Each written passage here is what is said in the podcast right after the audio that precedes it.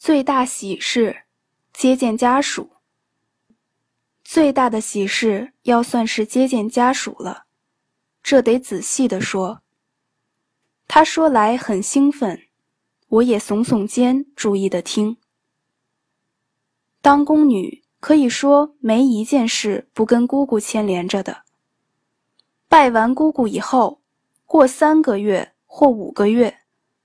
姑姑就要替你物色一个靠山了，物色一个资格老、有名气、人缘好又热心爱帮忙的老太监了，让你拜他做干爸爸。这可是件大事，要像亲爹那样孝敬他，他也可以处处照顾你。这是宫里唯一的亲人。太监是一辈人。也总愿意有个后代，在深宫里能找到一个人照顾，真是十分难得的事。平常可以求他买些零针碎线或其他日用品。最重要的还是跟家里通通气，有老太监搭桥，通知自己的家里，再有老太监凭着人情熟，先到后门西边内宫间，北海东边。紧靠北海一条南北向的胡同，原来叫宫间胡同，现叫宫简胡同，是一般老太监的驻地，也是太监们聚会串门的地方。神武门值班的太监也多住在这儿。找个熟人，把家属带到神武门，就可以接见了。每月初二这一天，是工人接见家里人的日子。地点在神武门西边，顺着护城河南岸，沿着紫禁城根往西，很僻静的地方。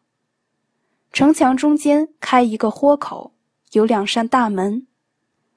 大门里有栅栏，可以隔着栅栏跟家里人谈话，也可以把赏赐的衣物、月钱等送给家里人，也可以接受家里送的土特产。但不许送食物，也可以把家里的土特产送给姑姑和小姐妹们。有一次我上脸，还贡献给老太后一个用竹篾笼子盛着的蝈蝈呢。这就是我们在储秀宫当差的优越条件，别的宫就不行了。有的进宫二三年也没见过家里人，这种接见，对我们奴才来说。算是最大的喜事了。他说了很长时间的话，慢慢的抿一口水，润润喉咙。这是他的习惯，任何动作要文静，要轻巧，不能带出粗野的味儿来。坐在矮板凳上也要规规矩矩，两个膝盖靠拢，衣服扣要扣得整整齐齐，处处表示出他是受过贵族排场教养的人。传递信号。宫廷里永远是安静的，不许可大声说话。谁在什么时候应该做什么，那比钟表还准。办多么大的事也井井有条。人跟人之间非常协调，这种协调劲儿，我在宫外头从来没见到过。我们有一套不喊不嚷。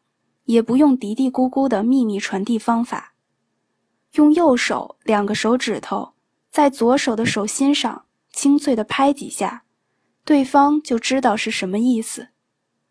例如早晨老太后起来，陪寝的宫女伺候老太后穿衣服进履，在帘外的宫女就要随时留心里面的动静，等帘缝里透出两个手指头时。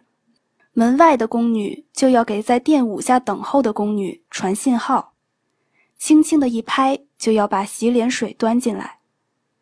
又如老太后下朝回来，小太监一报信，储秀宫里事上事儿都要各司其事的伺候着。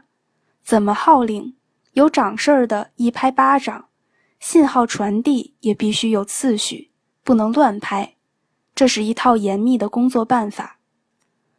远处在胸前拍，近处在背心衣襟底下拍。我们伺候差事，永远也不许乱说话，这犯大忌。